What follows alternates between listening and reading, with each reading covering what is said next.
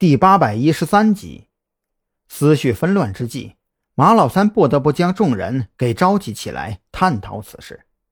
经过一场激烈的扯皮之后，众人总算是达成了一条共识，那就是这事儿不能不做，但是也不能完全按照雪儿的要求来作死。正所谓是上有政策，下有对策。这帮人集思广益之下，还真给找出了破解的办法。要我说呀，制造车祸的事儿咱们完全照办。这事儿啊，咱们这些人各自出几个心腹去做，问题不是太大。在主要街道制造纠纷的事儿，咱们可以外包出去，但是报假警的活儿，咱们绝对不能干。一个光头站起身来，头头是道的分析着。要知道，不管是车祸还是纠纷，追根到底呢，也就是个破坏公共秩序。可是报假警的性质可就太严重了，这事儿啊，咱们绝对不能干。马老三眯起了眼，这光头的话着实说到了他的心坎里。只是这么做真的不会触怒雪儿吗？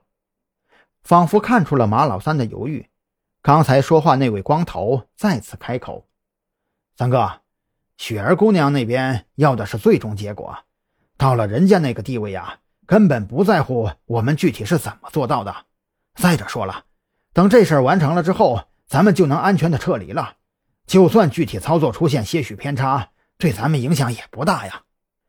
行吧，那就按照你说的去办。咱们这些人有钱的出钱，没钱的出人。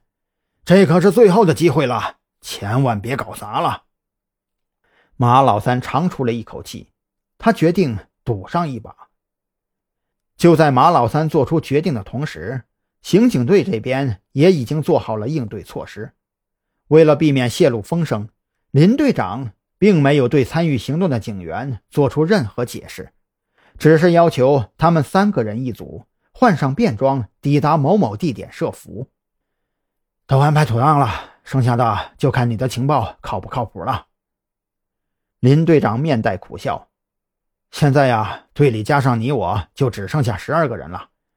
我们今天可是放下了其他工作呀，全力以赴来协助你们进行收网计划。张扬知道林队长在担心什么，关于情报来源，他没有办法解释，只能面带微笑的劝他放宽心，按照计划来，肯定出不了乱子。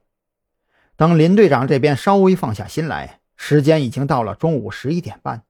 张扬觉得肚子有些饿，而刑警队这边显然没有安排午饭，还是别了。我这边呀，还是在队里盯着比较好。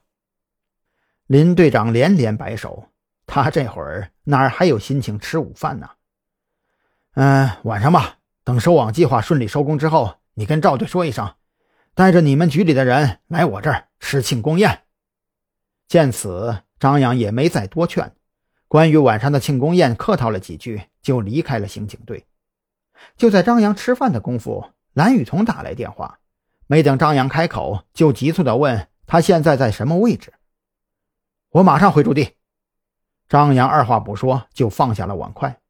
从蓝雨桐那急促的语气来分析，张扬觉得肯定是出事了，而且这事儿还不小。张扬刚一回特侦局的驻地。就被蓝雨桐拉着去了许志伟的办公室，还没推开门呢，就听到一阵噼里啪啦的键盘响声。